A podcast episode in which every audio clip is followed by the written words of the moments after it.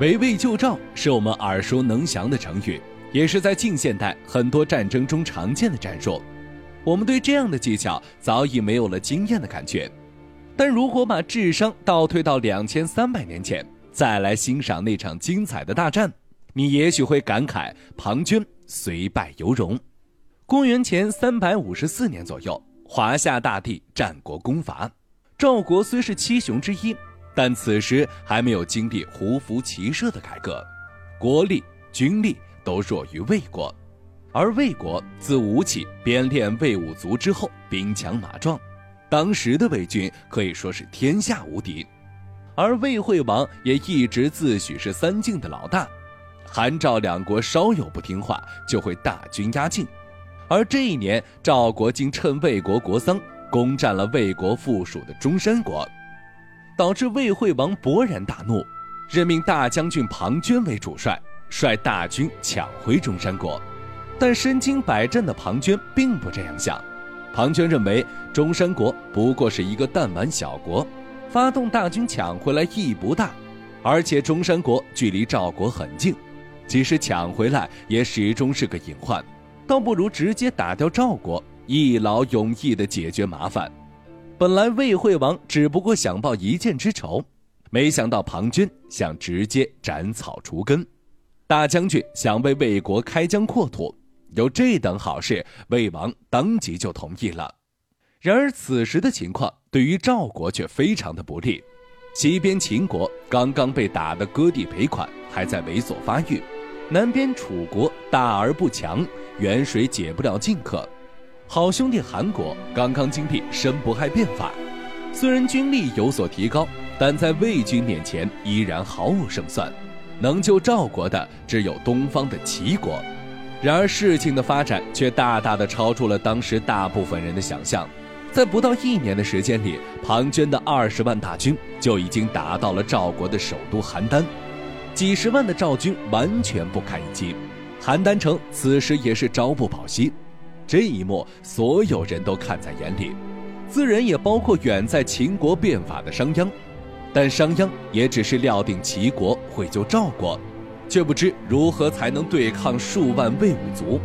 毕竟魏武卒是战国时期的重甲步兵，一般身穿三层重甲作战，统一装备长戈、佩剑和弓弩箭矢，能开十二弹的劲弩，能日行两百里。曾在公元前三百八十九年的英晋之战中，以五万魏武卒击溃五十万秦军，而齐国在战国时期的巅峰兵力也只有六七十万。如果此时硬磕二十万魏军，就算把齐国搭上也不一定能行。然而齐国只出兵了八万，当时的将军大都是耿直的汉子，而齐国的大将田忌也是个直肠子。刚进入魏赵国界，就要直接杀向邯郸，幸亏孙膑及时制止，不然八万齐军非但救不了人，还得把自己搭进去。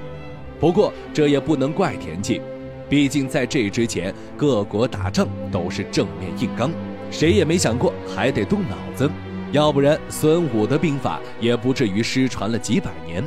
而据《史记·孙子吴起列传》记载，孙膑当时对田忌说。派兵解围，要避实就虚，击中要害。魏国的精锐部队都集中在邯郸，国内空虚。我们如果带兵猛攻魏国都城大梁，庞涓一定会放下赵国，回师自救。现在看来，这是一个非常合理的战术逻辑。但在公元前三百五十四年的时候，即便是各国的顶级聪明人也想不到，齐国的八万援兵为什么没去邯郸。反而偷偷跑到了魏国的大梁，不光各国国君没想通，就连同门师兄庞涓也万万没想到，兵法原来还能这么玩。齐军急速推进到大梁城下，吓得魏惠王强令即将灭赵的庞涓率军回援。庞涓虽然不情愿，但军命难违，只能放弃邯郸，回师大梁。然而这时围魏救赵的关键出现了。孙膑不仅通过包围大梁，迫使魏王逼庞涓撤兵，甚至主动撤军，没有围攻大梁，反而在魏军的必经之路设伏，以逸待劳，把远道而来毫无防备的魏军打成重伤，从一开始就把战场的主动权夺到了齐军手里。如果按照田忌的做法，主动权会永远在魏军手里，庞涓仗着兵强马壮可以随意出击。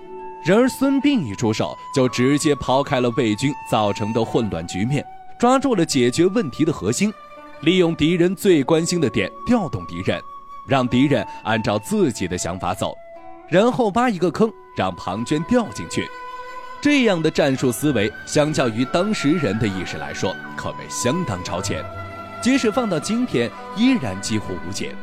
而这种领先时代两千年的战术，师兄庞涓自然也找不到解决办法。经历过桂林一战之后，不仅邯郸之围被解，还让魏军元气大伤。不过，事情发展到这里，围魏救赵的故事还没完。十三年后，公元前三百四十二年，韩国经过申不害的变法，兵锋强盛，对旁边的小国频频用兵。原本朝贡魏国的魏国，经过韩军的殴打，被迫屈服，转而依附了韩国。结果，魏惠王非常不爽，再次让庞涓领兵十万进攻韩国。韩国也只好求助于齐国，于是孙膑故技重施，再次围魏救韩。不过，经过上一次的惨败，庞涓确实也有了防备，看到齐军出动，就立刻返回大梁。然而，他还是上当了。孙膑这次用了连环计，在围魏救赵里又加了一招增兵减灶，他让齐军每天减少一半的炉灶。